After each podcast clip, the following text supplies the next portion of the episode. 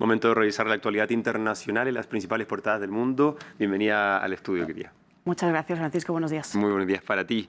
Y vamos a abrir hoy nuestra revista de prensa con Marta Moya en Rusia, porque allí los eh, medios siguen intentando recabar informaciones acerca de las últimas horas del opositor Alexei Navalny, un tema del que también se hacen eco otros medios fuera del país. Y estos cuatro medios que estamos viendo ahora ya vamos a empezar entonces por The Moscow Times. Pues Francisco, The Moscow Times nos hace una cronología sobre las últimas horas de Alexei Navalny. Hay mucho misterio sobre cuáles fueron las causas que acabaron con la vida del opositor ruso. Nos dice The Moscow Times que el 14 de febrero, dos días antes del deceso del Navalny, eh, Navalny fue trasladado a una celda de aislamiento por vigésimo séptima vez y entonces el día 14 su equipo legal publicaba un post en Instagram felicitando el día de San Valentín a su mujer. Ese sería su último mensaje en redes sociales. Después, el 15 de febrero por la mañana, Navalny comparecía por videollamada en una vista judicial y a las 6 de la tarde, dice este medio, se aceleró un control rutinario de los reclusos.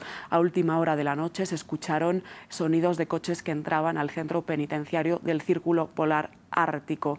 El 16 de febrero, el día que muere Navalny, nos dice The Moscow Times, a las 8 de la mañana empezaron a hacer controles minuciosos, celda por celda, y eh, un preso que habla con este medio dice que es posible que Navalny muriera antes de lo que se certificó. A las 10 y media de la mañana, las autoridades dicen que Navalny sale a dar un pasado, un paseo, un paseo, perdón, y esta hora no cuadraría porque Navalny, en otras ocasiones donde, cuando estuvo en esa, en esa celda de aislamiento, dice y había redactado una carta en la que comenta que los paseos estaban eh, escritos, prescritos para las seis y media de la mañana. Por tanto, podría haber fallecido horas antes. A las 11.45 de la mañana, dice, es cuando llegan las ambulancias que no pueden hacer nada para reanimar al opositor. Una cronología entonces que seguramente vamos a seguir desentramando con el transcurso de los días. ¿Qué es lo que dice respecto de este tema eh, Novaya Gazeta? Pues este medio independiente ruso y opositor hace un reportaje con uno de los presos de esa misma penitenciaría y titula en este reportaje Conmoción misteriosa.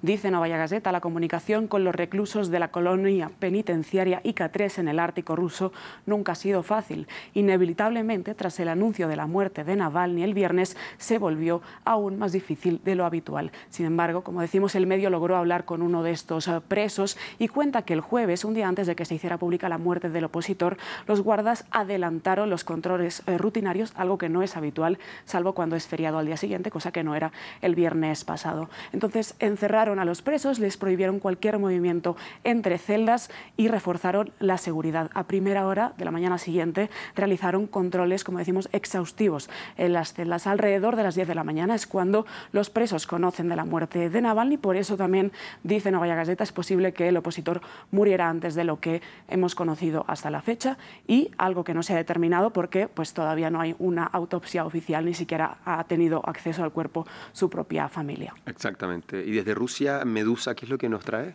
Pues el Medusa, otro medio independiente ruso, nos recoge los principales titulares de una entrevista de la escritora Svetlana Alexievich al medio bielorruso Nasha Niva, que culpa directamente al Kremlin, esta escritora, de estar detrás de la muerte de Alexei Navalny, y da titulares como los siguientes, ¿no? que tiene miedo de que ahora este escenario abra un abismo eh, textualmente de permisividad para los dictadores de todo el mundo o que después del asesinato, cito textualmente, de Navalny, el mundo entenderá que por fin Putin, como Hitler, es capaz de arrastrar al mundo a una guerra mundial. Eso dice la escritora bielorrusa. Y tenemos finalmente a la República de Italia. Pues la República de Italia nos trae este lunes una tribuna que escribe Vera Politoskaya, hija de Ana Politoskaya, asesinada en Moscú en el año 2006, que dice que es posible que las causas de la muerte de Navalny no se lleguen a conocer nunca y que la indignación de Occidente es más fachada que realidad. Una cita de esta tribuna textual dice, después de la muerte de mi madre, el escenario fue el mismo. Hoy puedo afirmar que esas declaraciones de consternación no significan nada para los políticos ni europeos ni estadounidenses. Bien, Marta, muchas gracias por este repaso entonces de este tema tan importante por las portadas de estos medios que nos trajiste hoy día. Muchas gracias, Francisco.